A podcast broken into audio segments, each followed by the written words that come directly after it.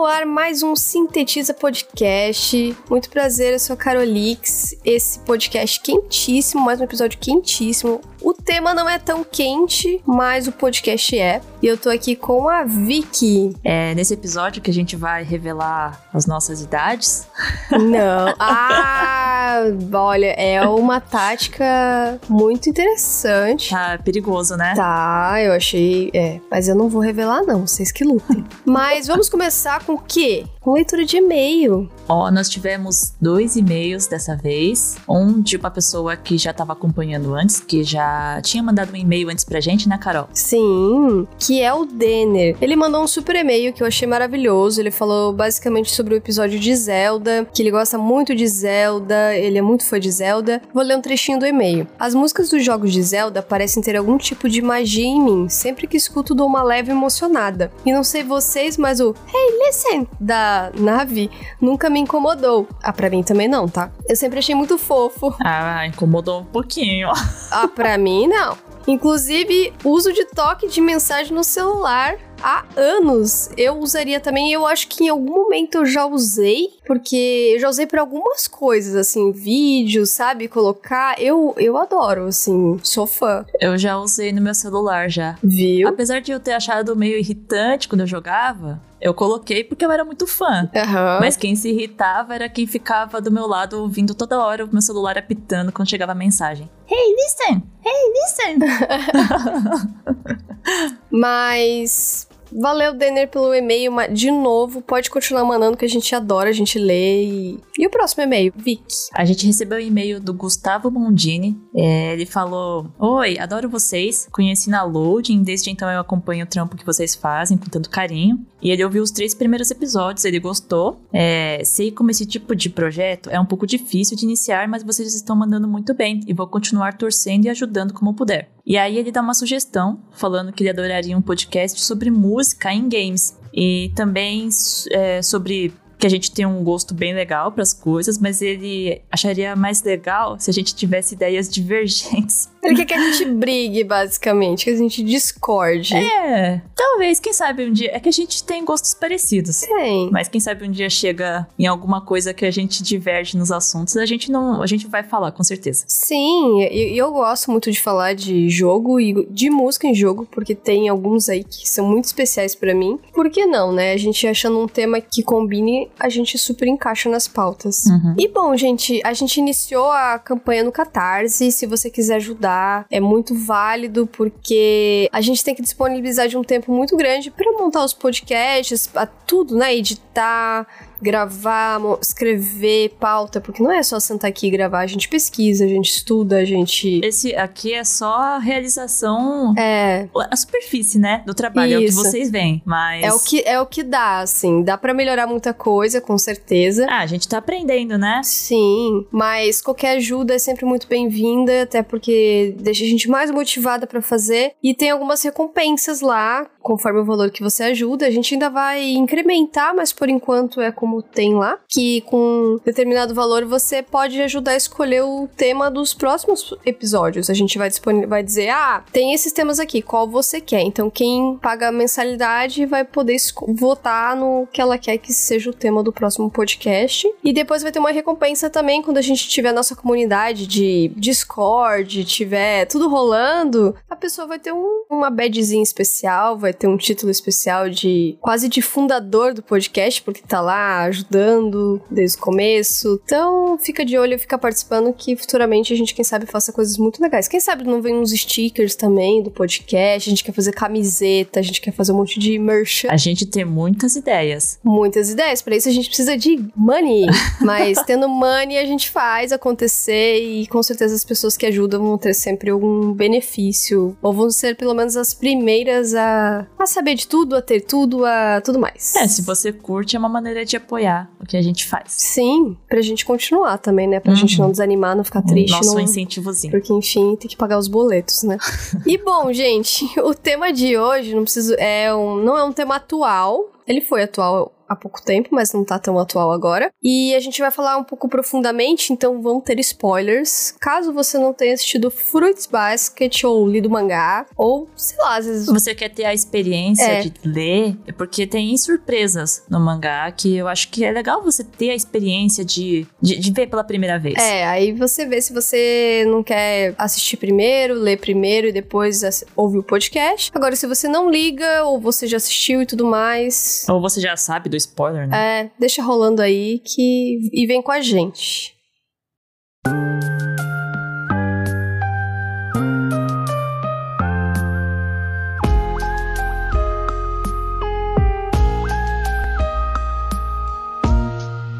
O cesto de frutas, ou furuba, ou fruits basket, como você quiser chamar, foi um anime, mangá, shoujo, né? É bom deixar claro que ele é shoujo. Pra você que não sabe, só dando um parênteses aqui, o que é shoujo, shonen, às vezes você não é desse universo. O shoujo, ele é um... Assim, é que existe uma grande discussão, né? Falando porque shoujo, shonen é uma demografia que significa o público a quem é destinado. Isso, demograficamente. São garotas jovens ou meninos jovens, porém, ele apresenta algumas características que sempre se repetem dentro Sim. dessa demografia, que é a vida escolar, Sim. o romancezinho, entre os personagens. Isso. Vários assuntos que são pertinentes a, a, essa demografia. Então, ele é um anime mangá shoujo. Ele foi, na verdade, porque ele já acabou. Já acabou, já tem um tempo. Apesar de que vai sair um filme agora, eu não sei se já saiu, ele tá muito ali na, na beira do gol para sair, que é um filme prelúdio da história. Então eu tô ansiosa para ver, porque eu sei que vou chorar pra caramba. Mas o Fruit Basket, ele foi lançado pela primeira vez, o mangá, no Japão, em 98. Ou seja, faz bastante tempo já. Ele é escrito por Natsuki Takaya e ele fala muito sobre o amor e suas diversas formas, não só sobre o amor, ele tem muitas coisas, muitas questões, mas ele fala fala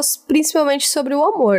Eu diria que para mim é a grande grande lição que ele deixa. A primeira adaptação do anime, apesar de ter agradado aos fãs pelo mundo todo, ele não agradou. Então assim, saiu o mangá lá em 98 e depois saiu o anime, que ele até tem um traço bem diferente. Mas a galera adorou, porém, quem não gostou? Eu não gostei. Você não gostou? As pessoas, a galera gostou, hein? Não, não, peraí, você tá falando da primeira versão ou da versão de agora? Da primeira versão. Da primeira versão? Sim. Eu não gostei. Então, você e a autora não gostaram. Ela não achou legal. É que assim, no começo ele era igual à história do mangá. Mas depois, o anime não acompanhou o mangá. Uhum. E aí ele dá um final diferente, uma, uma resolução totalmente diferente que eu achei que ficou bem estranho. É, então, mas o que, que aconteceu? A autora não gostou, aí ela falou: pode parar. Para, para de fazer, não quero mais, tá? Não gostei. E aí eles não terminaram o mangá. Aí eles pararam, então ele não teve um. Foi adaptado um pedaço só do mangá. E só em 2019 que a gente ganhou uma adaptação completa, que foi dividida em três temporadas e terminou ano passado a, a última temporada, em 2021. Mas veja só, o mangá tinha sido um enorme sucesso na época que ele lançou até o fim da sua publicação. Ele vendeu, assim, mais de 18 milhões de cópias só no Japão. Assim, ficou lá nos tops, lá em cima de maiores vendas, de maiores shoujos vendidos e tal. Ele fez o maior sucesso. Ele realmente conquistou o coração da galera. Mas o anime anime, por sua vez, teve esse problema quando saiu a primeira versão. E pelo menos agora a gente ganhou uma, uma adaptação completinha. E eu acho a animação super bonita. Tem gente que não gosta, eu do traço, eu achei linda. O traço é um pouquinho diferente do mangá, mas ele é bonito. Bem diferente. É um shoujo mais atualizado. Sim, é o que eu acho também, que o mangá ele tenha, mostra a sua idade, né? Eu acho que ele vai evoluindo com o tempo. A arte, ela começa com aqueles olhos gigantescos, que eu acho muito estranho, e depois ele vai ficando um pouquinho mais refinado porque é, demorou anos para fazer o mangá, né? Sim, ele é super longo, ele não é um, assim, senta rapidinho e lê, não, ele, ele é bem denso, inclusive. Quando que você começou a acompanhar? Foi logo que começou a sair o mangá, o anime lá? Foi quando lançou o mangá aqui no Brasil pela primeira vez. Não era eu que comprava, na verdade era minha irmã que comprava e colecionava esse mangá. Só que acabou sendo um dos meus mangás favoritos. É uma história, assim, muito bonita, muito tocante, tem vários momentos na história que dá um aperto no coração, Sim. A gente chora. É um triste que mexe com você, sabe? É. Não é um triste que. Você, ah, ah, que história triste. Não. Você sente, você se coloca no lugar do personagem porque mexe com coisas que estão dentro de você. Sim. Eu acho que é um mangá incrível. Eu acho que é por isso que faz tanto sucesso. Talvez, mas a gente já vai falar mais detalhadamente dele. Eu, na época que saiu o mangá aqui e depois saiu aquele, a primeira versão do anime, eu não comprei o mangá, então eu não pude sentar e ler. Porque assim, é, sempre tiveram muitos mangás para se ler, muitas coisas. Ele não foi um dos que eu comprei para ler. Eu tinha muito isso de troca na época, né? Ah, eu leio que nem o Fushigi-Yugi, eu pegava emprestado pra ler, sabe? Ah, Aí... Você combinava com seus amigos? É, a gente trocava, entendeu? Aí a minha amiga levava pra escola, eu lia um, daí eu levava o outro que eu tava comprando. Tinha isso. O Fruits, ele não me veio a oportunidade de ler e eu não comprei, não cheguei a comprar. E eu também não tive a oportunidade de assistir o anime. Eu acho que eu vi uns trechos, assim, mas não foi um que eu sentei para assistir. Mas eu sabia mais ou menos da história já, porque se falava muito dele, sabe? Eu ia em evento de anime, tinha gente de cosplay de Toru. Então, aí você acaba sabendo um pouco da história por cima, mas eu não sabia, hum, assim, depois que eu conheço a história, dá pra dizer que eu sabia, sei lá, 2% da história, sabe? Você sabe muito o plot, a sinopse, basicamente. Você sabia que era alguma coisa a ver com o zodíaco chinês? É, assim, sabe? Escola, príncipe da escola, é isso aí. É, mas assim, você nem imagina, né? Então, o que aconteceu? Eu não tive essa, essa oportunidade de consumir Fruits Basket nessa época. Aí, quando saiu o anime novo, eu sabia que ia sair, eu sabia que ia ter o meu anime. Falei, ah, que legal, agora eu vou ter oportunidade de assistir, porque você quer assistir a versão antiga, não, não tem assim para você assistir facilmente. Né? Não, esses tem uns animes antigos. Por meios legais não tem. Então, aí falaram, vai ter um novo. Eu, poxa, que legal, finalmente eu vou poder assistir o, o, o anime. E aí, de repente, ele entrou na Amazon a primeira temporada. E aí eu, meu Deus, que maravilhoso. Eu assisti e eu amei tanto, tanto de cara, assim. E daí eu eu, eu fiquei tão apaixonada e depois eu vi que eles estavam relançando o mangá pela JPC. Aquele blocão de, de mangá. É, mas é linda essa edição. Aí eu falei, nossa, eu vou comprar os mangás tudo. Agora vai ser agora, virei a maior fã de Fruits Basket, entendeu? E eu comprei. Tô comprando os mangás ainda porque eles são um pouco caros. Tenho até o volume 5, já saíram até o 10, eu acho, alguma coisa assim. Na época que eu comprei, eles ainda estavam. Os primeiros eles ainda estavam saindo. Eu falei, ah, que bom, vai dar tempo até eu comprar. Mas agora já passou de mim, assim, e é, tá muito caro o mangá. Aí eu, a hora que eu vejo uma promoção, até compro o próximo volume, sabe? Eu vou terminar essa coleção porque eu comecei e vou terminar. Nossa, ter mangá hoje em dia é um, é um luxo. É, exato. Então eu tô selecionando os que eu vou comprar. No caso, eu vou terminar a coleção do Fruits. Eu comprei a coleção inteira do Paradise Kiss, porque é um, um mangá que eu amo. E eu não tinha ele, eu já tinha lido ele duas vezes, mas eu não tinha o mangá. E aí relançaram uma edição linda, comprei. O Haikyuu eu tô colecionando. O Spy Family. E assim, assim, só, sabe? Tipo, e o Sakura Clear Card que eu compro em japonês. Oh, então, assim, só. Colecionadora, Carolix, hein? Eu até queria comprar mais mangá, mas depois eu penso, hum, espaço, né? Não tenho espaço exatamente, então acho que. E tá caro, né?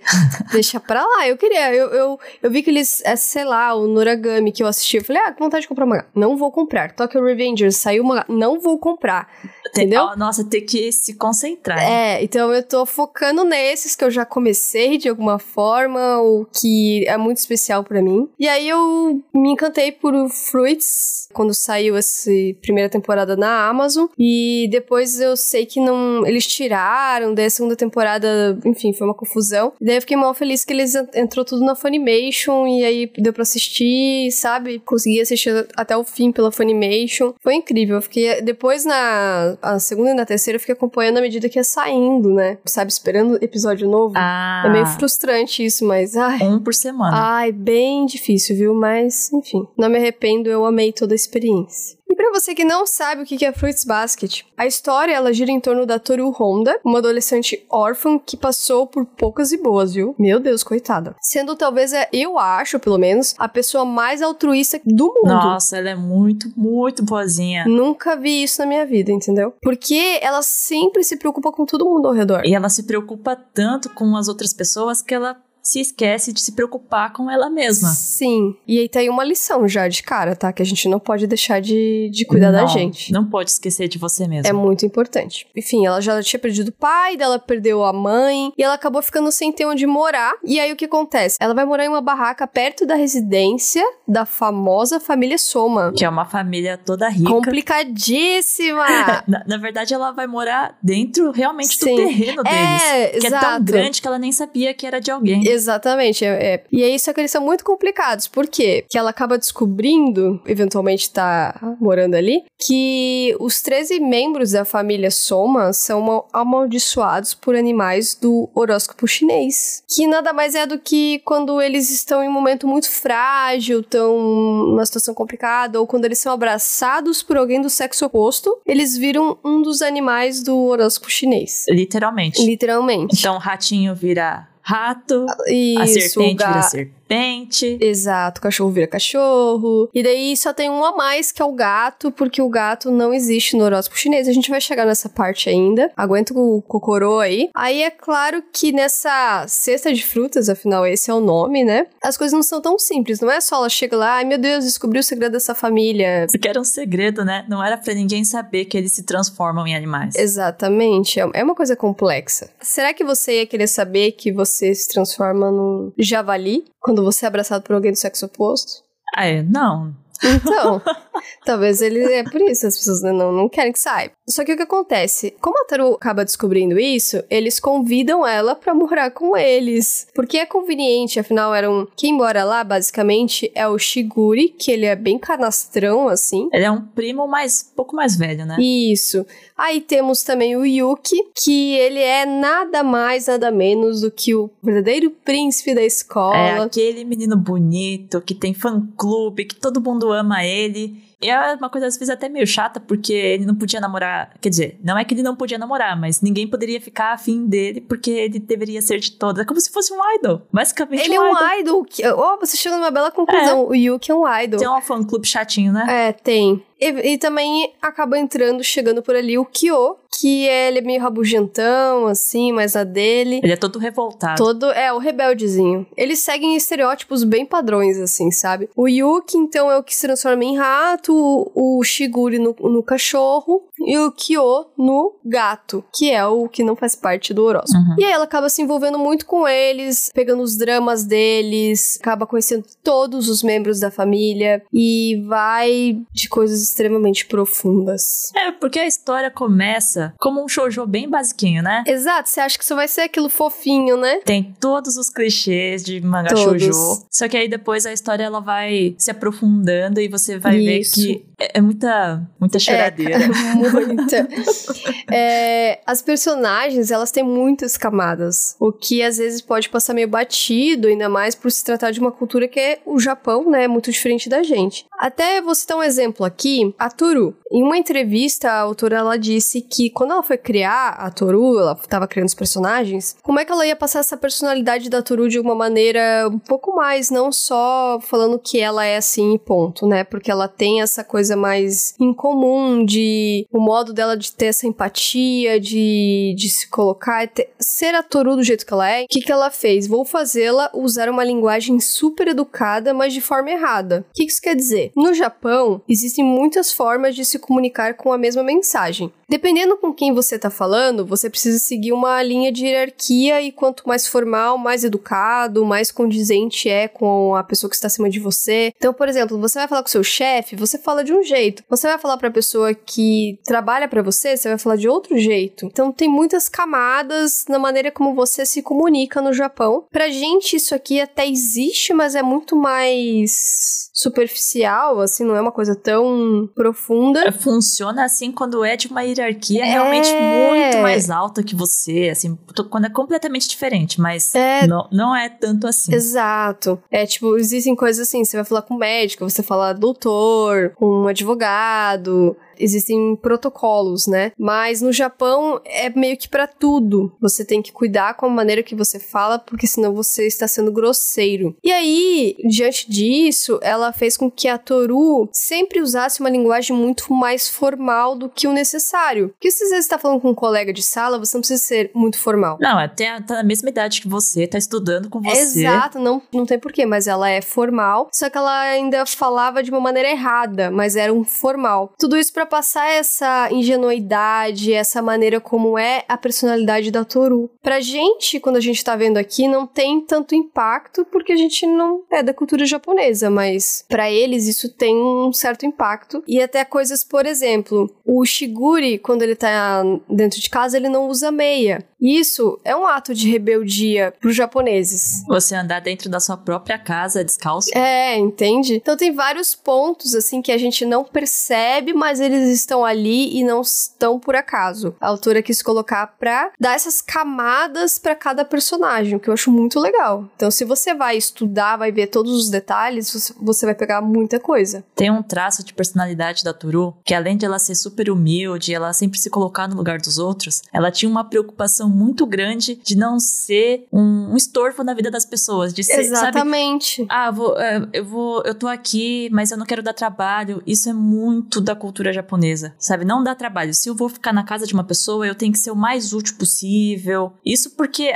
às vezes ela pensa que a presença dela já é uma coisa que atrapalha a vida dos outros. Exato. Era, era uma coisa que me incomodava um pouco. Sim, também. porque, porque a Toru, quando você conhece ela, ela é muito ingênua, muito bobinha, muito passiva também, sabe? Muito. E se ela não tivesse as amigas dela que faziam de tudo para proteger elas, ela, ela ia virar um alvo de bullying dentro da escola. Certeza. Totalmente. Então tem, tem muita coisa aí pra se analisar. E qual que é a sua personagem favorita? Ah, eu gosto de todos os personagens. Não pode responder isso. Tenho um, um carinho especial pelo Ayami, que é do mesmo signo que eu. Ah, revelou a idade. Pronto. E o Ayami é um personagem que fala pra caramba, né? Uhum. Quando eu chegava no mangá, nas horas que ele aparecia, era tipo um quadro inteiro só com o balão de fala dele. Sim. Tinha muito texto. Ele é bem excêntrico. Ele é muito diferentão. Ele é bem esquisito dentro da família. Ele é, é o mais diferente, eu Ele diria. é todo extravagante. Todo, todo. Mas mesmo ele sendo assim, ele começa com um ar meio de comédia, porque ele é todo engraçado. Mas ele também tem uma história. Porque ele tem a rela... ele é o irmão mais velho do Yuki. E ele tem É. uma relação complicada com o irmão. Tem. Porque o Yuki não gosta dele. E é, e tem ele- todo um motivo. Mas eu vou só dar um leve assim, adianto que tudo no final fica bem, tá? Parece que não, você vai assistir, você vai ler, você vai. Nossa, só vai dar acontecer tragédia, só vai dar ruim. Mas no fim as coisas elas acabam bem, pelo menos. Dá um alívio no coração, porque olha, vou te falar. Você achou que alguém ia se dar mal na história? Eu acho, eu só tava esperando o pior, porque só era só tragédia, só. Se eu falar pra você quantas vezes eu chorei, meu Deus do céu. É, eu também achei que alguém. Eu tava esperando o pior. Que alguém ia acontecer alguma coisa ruim com alguém. Então, Mas até que eu achei que as, coisas- as coisas se resolveram. depois de tanto sofrimento, dá um quentinho no coração. A minha. Eu já, difícil te dizer quem eu gosto mais, porque pra você ter ideia, no começo eu ficava em dúvida se eu gostava mais do Yuki ou do Kyo. Hum. Porque eles criam durante a história esse triângulo amoroso entre o eh, o Kyo, Yuki e Toru. Às vezes eu ficava muito Team Yuki, às vezes muito Team Kyo, e eu ficava muito dividida. Eu falava, meu Deus, daqui a pouco era tipo, qualquer um que ela ficar tá bom. Mas isso começou a virar assim, começou a virar, virar, virar, virar, e de repente, pra quem você acha que eu fiquei? Eu tenho certeza que você ficou com o Kyo. Ah, como você tem certeza disso? Eu não sei. Eu- tá bom, acertou. Pensando em, Parabéns. não, pensando em você assim, eu acho que você, no fim, você torceu pro Kyo de verdade. Sim, e aí eu amo ele de paixão. Eu sempre fui o time Yuki. É, então eu, eu cheguei momentos que era e eu mudei e hoje eu sou total Kyo e eu amo ele. Eu nunca tive dúvidas. Eu sempre torci pro Yuki. Mas a maneira como as coisas se desenrolaram no final, eu achei que também foi muito bom. É. Eu gostei. Aí eu me apaixonei pelo Kyo, depois que você entende tudo, você, só quer abraçar ele, você só quer dar colo pra ele e Você não achava ele chato no começo? nunca achei chato, mas ele me conquistou demais e ele eu acho que é o que eu mais gosto, assim. Mas assim, é realmente difícil falar porque tem muitos personagens bons em praticamente todos são. O Momiji. O Momiji é um maravilhoso, maravilhoso. Muito fofinho. Muito. E aí é muito difícil você escolher realmente, porque todos são carismáticos, encantadores, deixam sua marquinha ali e tudo mais, né? Mas então, como a gente estava dizendo, basicamente o enredo ele tem esses elementos de shoujo clássico, você acha que vai,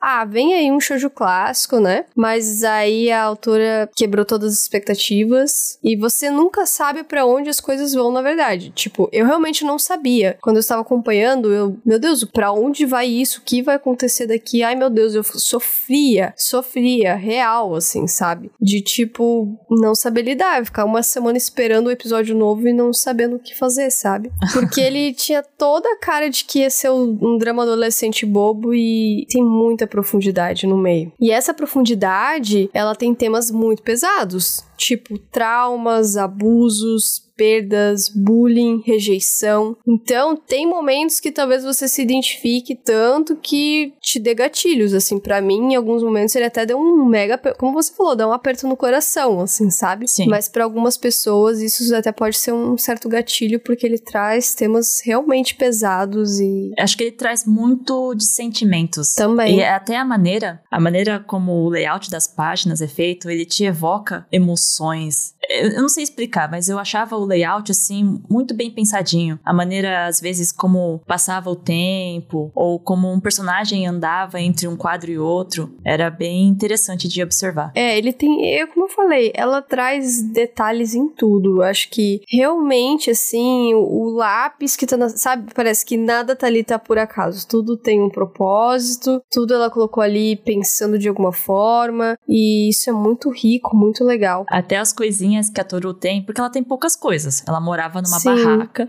Exato. e aí, bem no comecinho, né, acontece um, um, avalanche de terra, e aí ela vai recuperar as coisas, então você vê cada item que ela tem, que é, é o retrato da foto, mãe, uhum. aí ela tem um bonezinho. Por que, que uma menina tem um bonezinho? Esse tá lá boné também, é muito é importante, é. por sinal. Depois que vem a historinha do, do boné, e aí você volta no mangá para reparar, ele sempre esteve lá. São as coisas que são importantes para ela. Tudo na história foi bem pensado. Exato. Mas assim, para mim, é, não sei nem dizer o que, que me pegou mais, porque tudo eu, sem sacanagem, era um episódio chorava, o outro não. Um chorava, o outro não. E eu assistia, pelo menos a primeira temporada, eu tava assistindo antes de dormir. Aí eu ia dormir com o olho cheio de lágrimas, meu travesseiro ficava molhado, assim, sabe? aí depois, quando eu fui acompanhando, à medida que assim, eu assistia de dia, aí, mas eu chorava, chorava, chorava. Aí eu tinha uma amiga que mandava mensagem, falava, ai, isso, já vi episódio. Ai, pois é, sabe? Tipo, era assim. é, é tudo muito bonito. Daqui a pouco, quase eu tava chorando com a abertura, sabe? De tão emocionada que eu tava com tudo que tava acontecendo. Nossa, já tá, ficou condicionada. Começou é, o episódio já tá chorando já. É, assim, eu não sei nem dizer qual foi a história que me pegou mais, de qual personagem que me puxou mais, porque tem muita coisa ali, é tudo me emocionava, tinha momentos que você ficava com raiva. Ele despertou muitos sentimentos, foi isso que você disse, sentimentos. Acho que ele é muito sobre isso, sobre o amor, como a gente disse, em todas as suas manifestações, seja de amor fraterno, que é muito bonito, toda a relação, os amor, amor de amigos, amor de tudo que é jeito, e tudo isso eu acho muito, muito bonito, sabe? E como eu assisti na pandemia. Ah, na pandemia a gente tá sempre. Mais sensibilizado ainda ainda, parece, sabe? Então ele me pegou de um jeito assim bem, bem lá no fundo.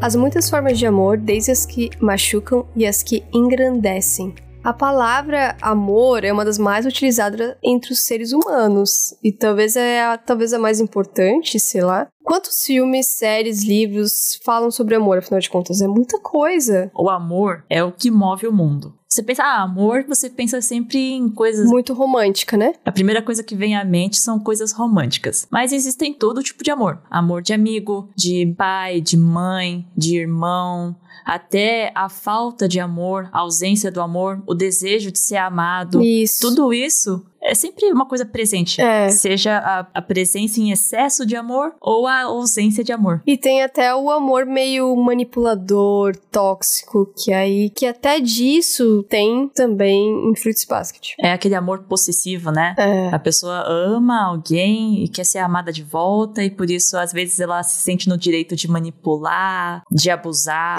Isso, é uma coisa muito complexa. Uhum. Quando a gente entra nesse, nesse tópico, a gente entra numa questão muito problemática. Mas antes de a gente entrar nessa parte, falando de todas as outras formas de amar, em Furuba, muitas lições e esperanças são lançadas na cabeça da gente. Você se coloca naquela situação e te ajuda a entender melhor os momentos pelos quais passou, e que assim como a Toru, como que a gente poderia ter agido diferente. Eu passei muito por isso. Eu vi como ela resolvia uma situação, eu falei, poxa, tá aí uma coisa a se aprender. Eu poderia ser mais assim, porque para mim, a- além de falar sobre amor, a grande palavra que tem um highlight aqui em Fruits Basket é empatia. Ah, sim. A característica mais marcante da Toru. Dela. E eu acho que ela até te influencia quando você tá Claro. lendo, tá assistindo, porque você se coloca na- no lugar dos outros personagens. Exato. O que, que eles estão passando, o que, que eles estão sentindo, por que, que eles são daquele jeito. E faz a gente refletir muito, porque até não existe amor sem empatia, porque você tem que se doar, você tem que se entregar um pouco pelo outro, sabe? Isso tá todo na esfera do amor. Às vezes a gente se machuca, mas o amor ele faz parte também, a gente se machucar e daí se levantar, a vida é assim. Então, As relações humanas são sempre bem complexas. Sim. Porque não tem como você amar uma pessoa ou ser amada sem você influenciar ou ser influenciado ou você ceder um pouquinho de uma coisa e a outra pessoa ceder um pouco. É sempre uma questão de equilíbrio. isso. Se alguém doa mais que o outro, aí já acaba ficando uma coisa não muito saudável, de É, repente. Porque eu sempre, quando vou conversar relacionamento com as pessoas, né, da ajudar naquelas DRs, É. tem, pra mim, é, é tudo sobre a engrenagem que gira. E pra engrenagem girar, um precisa empurrar um pouquinho, o outro precisa empurrar do outro lado um pouquinho. Se não faz isso, se só uma pessoa fica empurrando e a outra ficar parada, o negócio não vai girar, não vai funcionar direito. E eu vejo muito um relacionamento com base nisso. A base do relacionamento é o amor, né? Você estar ali pro outro, é você se doar, você se entregar, é o outro também. Mas aí, a maldição do, do zodíaco que tem ali na, no Fruits Basket, ela representa muitas diferentes notas que precisamos alcançar para atingir o amor puro, verdadeiro, mútuo. Akito, Nossa. que é nosso antagonista, que é a pessoa por quem a gente fica lá, sente uma raiva, que a gente quer. que, Ai, a gente fica, passa por muito, muitas frustrações ali. Porque assim, a Kito vive como Deus ali, ela, ela ele. eu- Tem, tem os, os signos do zodíaco, que são os 13 É. animais. E aí tem Deus, que é um personagem também do horóscopo. Exato. E a Kito é como se fosse esse Deus que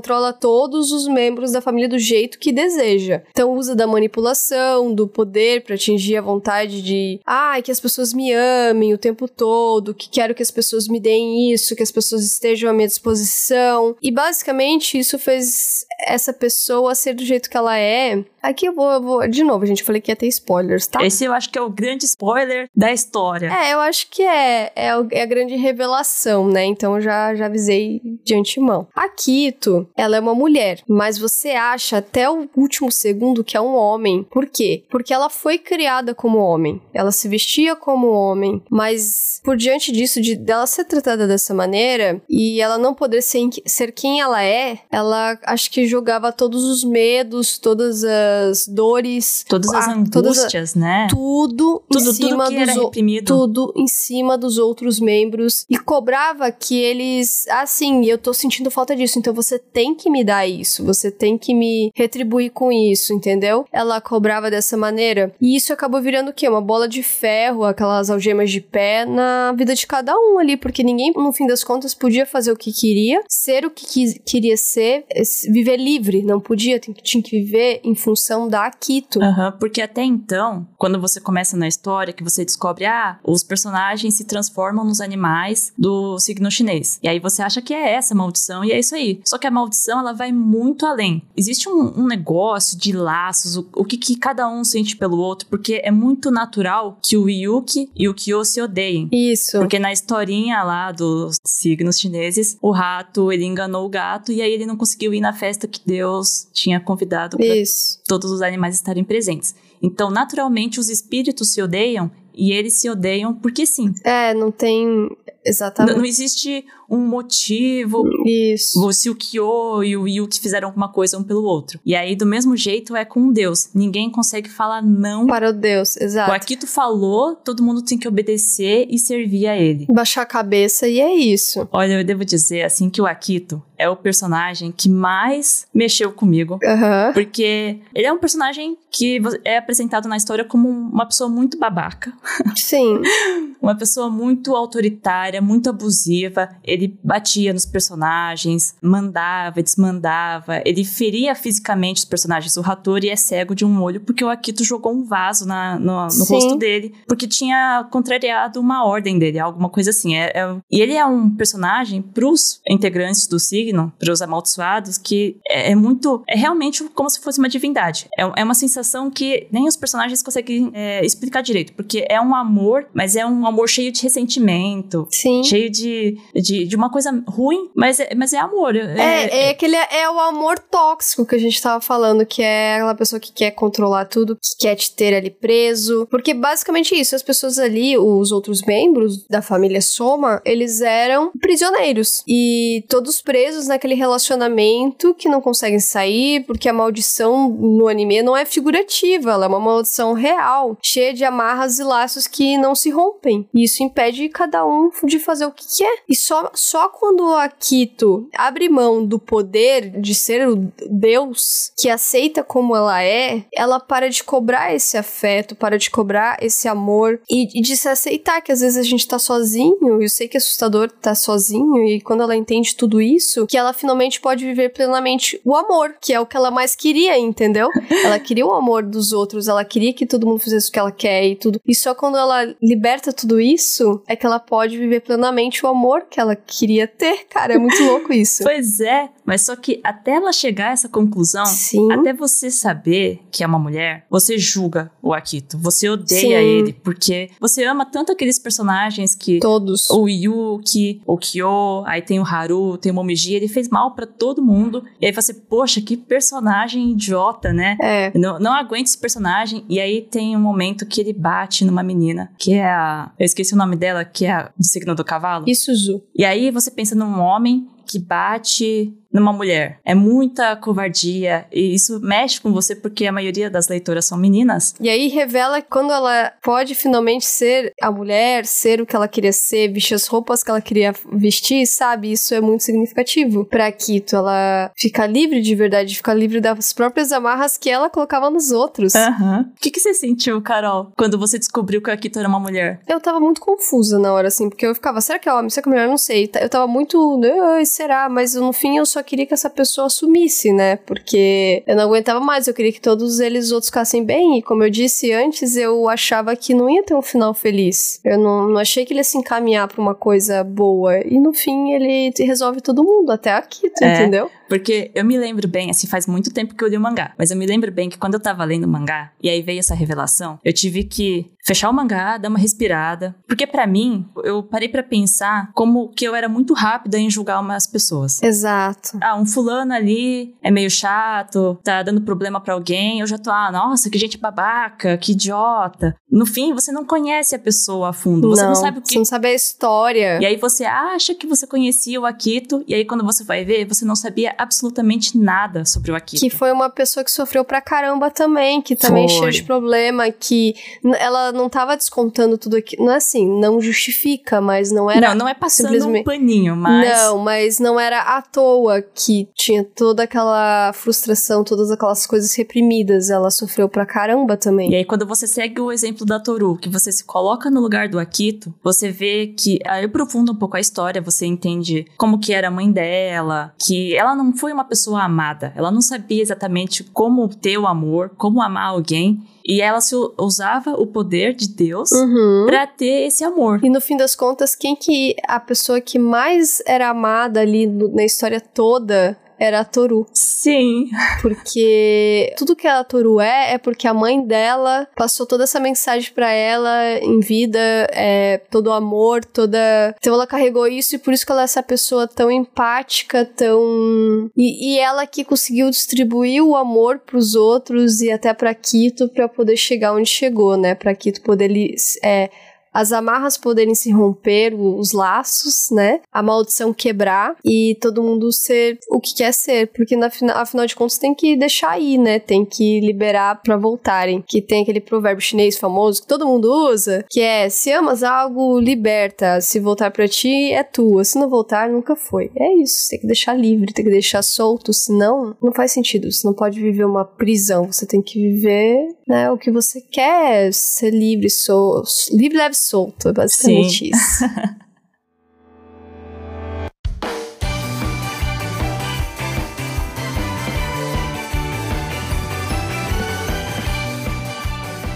Bom, e o horóscopo chinês? Afinal de contas, a gente falou tanto aqui dos personagens, dos signos, de tudo mais, mas e o horóscopo chinês? A historinha do Fruits Basket ela é baseada numa lenda do horóscopo chinês, que Deus, ou Buda, né? Depende, tem várias versões, que convidou os animais para uma festa no céu, para ele poder dar um ano para cada animal. E aí tem essa historinha do gato e do, do rato, que o, o rato engana o gato e o gato não consegue comparecer. E aí o rato, ele é ganancioso, ele é ambicioso, ele é o menorzinho. Ele é o como- próprio Jerry, do Tom e Jerry. ele é, ele é o ele é o menorzinho, ele não conseguiria ser o primeiro a chegar perto dos outros animais. Mas aí ele pega uma carona nas costas do boi, que era o que tava na frente. E aí, quando chega perto da linha de chegada ali, ele pula e é o primeiro. E é por isso que ele é o preferido de Deus. Safado. O ano do horóscopo chinês se inicia com o ano do rato. Porque é o que chegou primeiro. É, porque é o que chegou primeiro. Até tem uma ordem aqui. Ele começa no rato e ele vai até javali. O javali é o último da fila. Inclusive, o gato, ele, em alguns países, em algumas culturas, ele seria o coelho. Mas aí buga toda a história, né? Mas. É, não, a história se usa de, de uma Sim, sim. de uma versão dessa lenda. Sim. E ele não começa como a gente, né? Que a gente, 1 de janeiro, começou o ano, virou, é, tá, tá, tá. Porque assim, o, o- o- na China, eles viram o ano em outra época. Ah, sim, é porque o nosso calendário é baseado no calendário solar. E aí na China é Isso. baseado no calendário lunar. O que, que isso realmente significa? Eu não sei, a gente não, é sei, aí astróloga. de- é, detalhes, né? Mas ele começa ali em fevereiro, em algum fevereiro, março, por aí. Depende de Aham. cada ano, é uma data diferente. E aqui a gente tem os nossos signos, cada mês é um signo A diferente. gente tem os Cavaleiros do Zodíaco, né? É.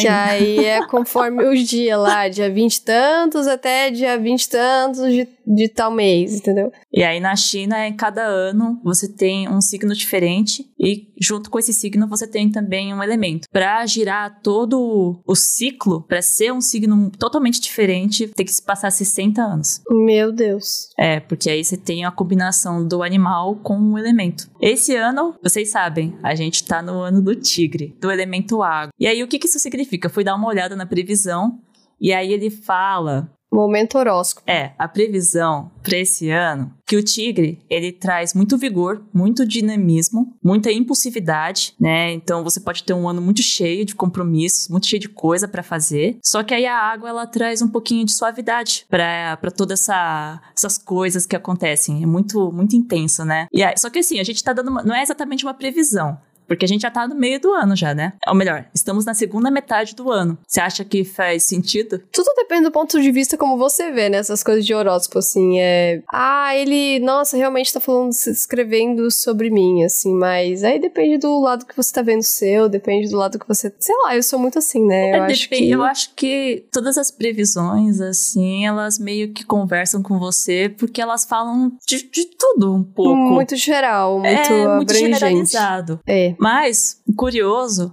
é que o ano do rato foi o ano de 2020. Ele começou em fevereiro de 2020. E aí o rato sempre vem com um novo ciclo, porque ele é o, seria o primeiro, né? E aí ele sempre traz muitas mudanças, que foi quando a gente teve o início da pandemia da Covid. Uhum, que aí trouxe rato. no mundo inteiro teve muitas mudanças. Pô, Yuki não ajudou, né? Não, Yuki não ajudou nem um pouco.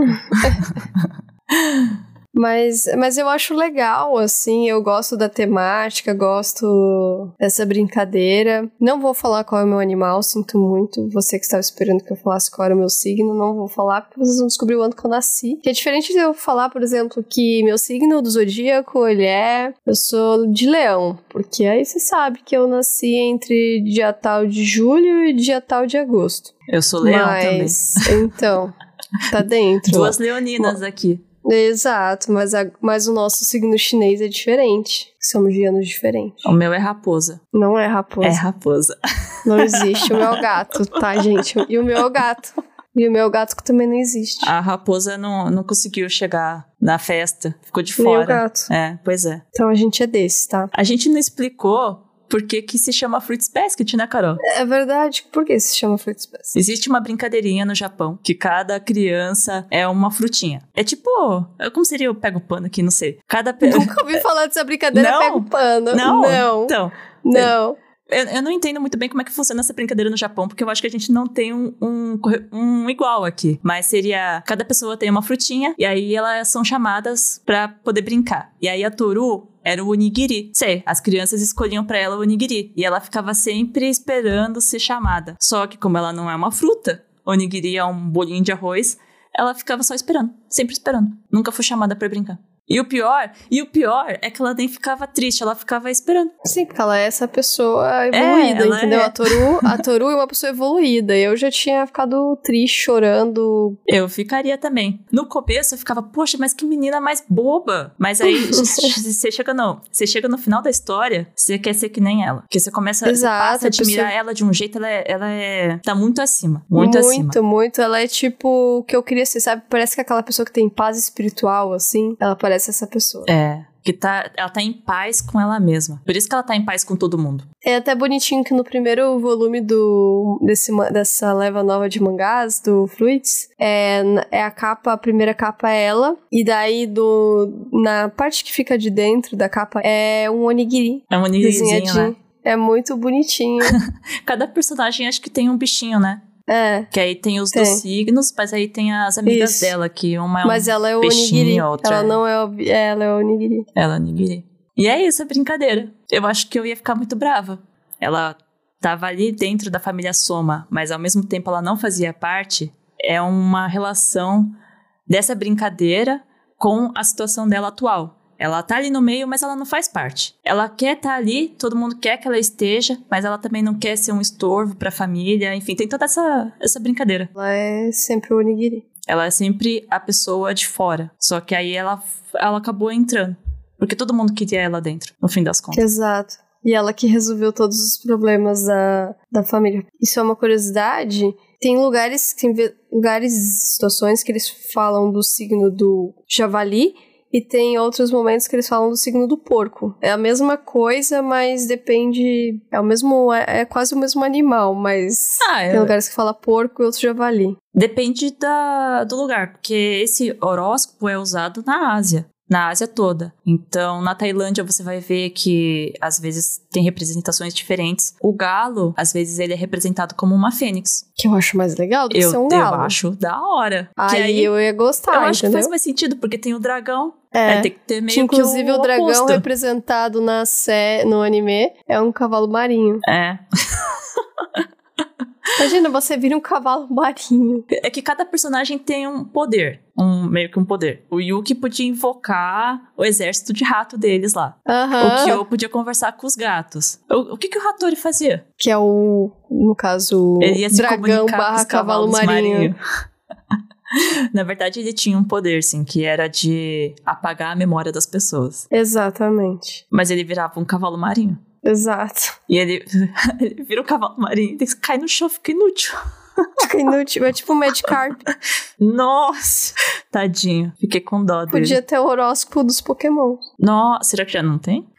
Deve ter. Alguém fez. Ah, Alguém é. fez isso. Mas dentro da história oficial não existe. Nossa, vamos, vamos preparar um horóscopo de Pokémon. É sucesso. Mas já tem. Já- Eu já vi no Instagram. Ah, e se você. Eles é, fazem. Sei lá o que que eu sou. Pikachu, sei lá, sabe? É, que no mundo do Pokémon teria que ser Pokémon, porque não existem animais. Como é que eu vou saber o que, que é leão? Exato. No Pokémon, você é um signo do Pokémon. O que, que é Sagitário? Não, é os Pokémon. E é isso, né? A gente já entrou no assunto É de. Pokémon aqui. É isso.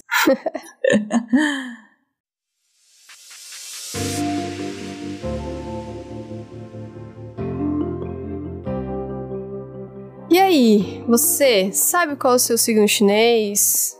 A previsão do tigre faz sentido pra vocês? É, pra mim é mais ou menos, dá pra dar uma enganadinha, mas e pra vocês aí, faz sentido? Pra mim até que faz sentido. Mas eu, eu sou bem. Eu sou bem calma, eu sou bem zen. Então, eu acho que se você só prestar atenção nas decisões que você faz, ir com calma, dar uma respirada, lembrar de você, né? Dar uma de- é, não dar uma de toru. Apesar dela É ser uma pessoa importante. incrível, você lembrar de você e cuidar de você. Eu acho que dá pra seguir até o final do ano com tranquilidade. Mas e conta pra gente aí no. Manda por e-mail o que, que você achou, qual o seu signo chinês, se todo esse lance do tigre faz sentido ou não faz sentido. É, manda pra sintetizapod.gmail.com. Então é sintetizapod.gmail.com. Manda sugestão de mais temas, igual os meninos já fizeram. Dá feedback, fala o que achou legal, o que não achou legal. Fala se também gosta do Akito, se não gosta do Akito, qual é o seu personagem favorito de Fruits Basket e tudo mais. E a gente tem também o Twitter do Sintetiza Podcast, que é Sintetiza POD. Lá a gente vai começar a soltar umas coisinhas legais de vez em quando, então começa a seguir. Todos os podcasts novos vão sair por lá e a gente vai compartilhar. Então já é uma maneira de vocês se comunicarem com a gente ou com todo mundo que escuta o podcast, poder interagir entre si e formar uma comunidade muito legal, quem sabe. E onde as pessoas podem te encontrar, Vicky? As pessoas me encontram nas redes sociais como Raposa Vicky. Estou num pequenos reatos das minhas lives, mas espero voltar em breve. E estou no Instagram, no Twitter, na Twitch. É isso. Tá na vida e tudo mais. Eu também, vocês me encontram na Twitch e no Instagram e no Twitter como Carolix. Faço live toda semana, a gente já zerou alguns joguinhos, eu finalmente terminei Yakuza Zero. Oh. Foi um grande feito na minha vida, porque eu achei que nunca ia terminar. É o segundo Yakuza terminado em live. Vamos terminar os outros também. Mas a gente joga outras coisas, então segue lá e fica com a gente. Acho que é isso. Muito obrigada a você que ficou ouvindo até agora, gente, que manda e-mail, que comenta, que compartilha. Sempre muito apreciado. Obrigada. Obrigada, Tchau, tchau, gente. gente. Beijos.